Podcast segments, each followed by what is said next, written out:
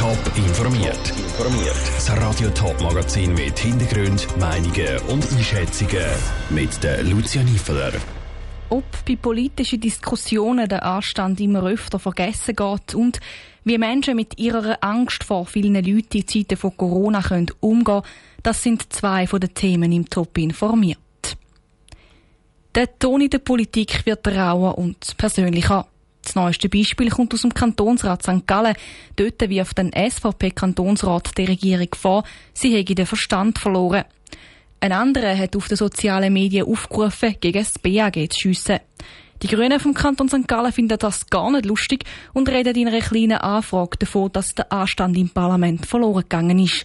Ob Politexperten das auch so sehen, im Beitrag von Jonas Mielsch.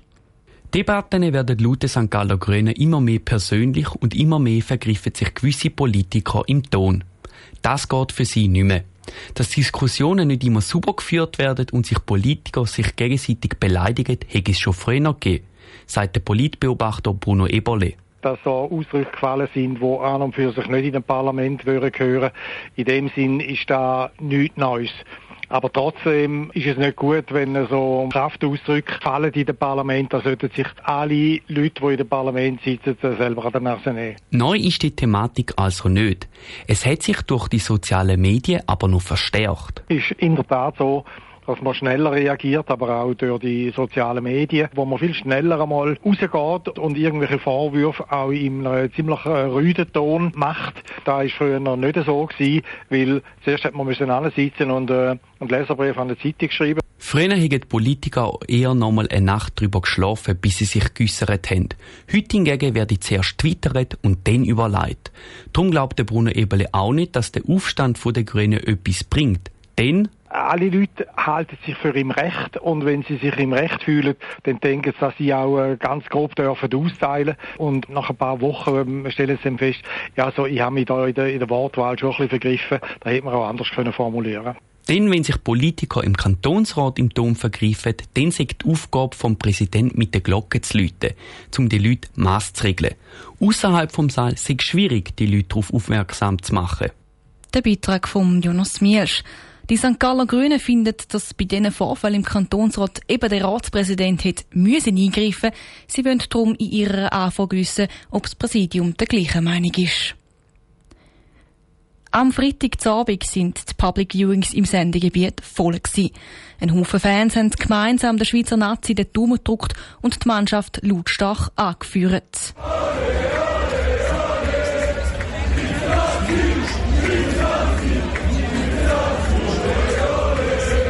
Für die allermeisten Leute ist es aber auch das erste Mal gewesen, wo sie wieder in einer grösseren Menschenmenge sind.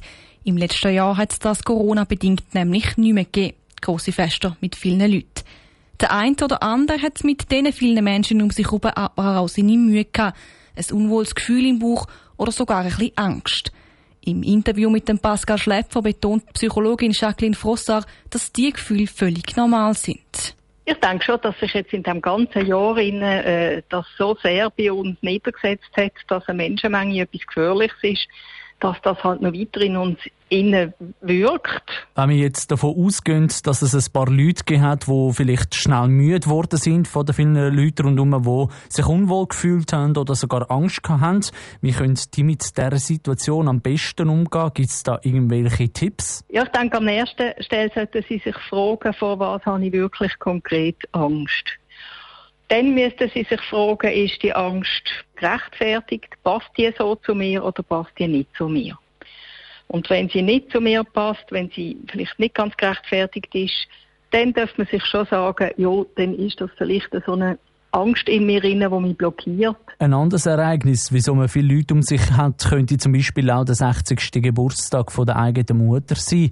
Wie kann man den begehen, dass man doch auch mit der Mami kann ein bisschen zusammen feiern und das geniessen? Wenn ich es ganz sicher will geniessen und verhindern will, dass man die Befürchtungen in Quere kommen, dann kann man einen Schnelltest machen. Das gibt auch schon wieder eine gewisse Sicherheit, wenn die auch nicht absolut ist. Und das andere, das ist ein persönlicher Entscheid. Das Risiko ist gering am 60. Geburtstag von Mami.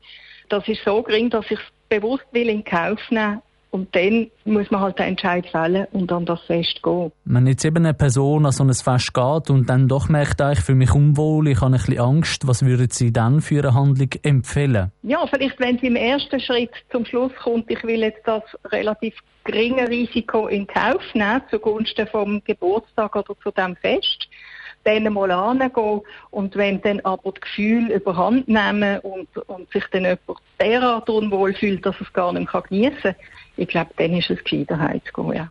Die Psychologin Jacqueline Frossard im Interview mit dem Pascal Schlepfer. Bei der Angst vor Spinnen kann eine Konfrontationstherapie helfen. Das heißt, die Person, die Angst hat, geht in den Zoo und schaut die Spinne an. So eine Konfrontationstherapie sei aber bei der Angst vor einer Corona-Ansteckung an einem Grossanlass nicht gut, betont Jacqueline Frossard. Da sollte jede einzelne Person genau auf die eigenen Gefühle hören. Es summt und brummt voraus wie verrückt. Das heisst, die Bienen sind wieder flüssig. Die Bienen haben es aber nicht einfach. Ihnen fehlt an Nahrung und auch am Hai. Es blüht immer weniger Blumen auf der Wiese und im Wald hat es fast keine hohle Bäume mehr, wo sie sich einnisten können. Da kommen die Imker ins Spiel. Die Arbeit von einem Imker hat Celine Greising mal genauer unter die Lupe genommen. Der Urs Mannhardt ist ein Imker von Winterthur. Seine Leidenschaft hat er mehr zufällig entdeckt. Ein Kollege von ihm hat einmal zwei Bienenvölker bei den Garten gestellt. Das, damit der Urs Mannhardt denen schaut, während sein Kollege in den Ferien ist.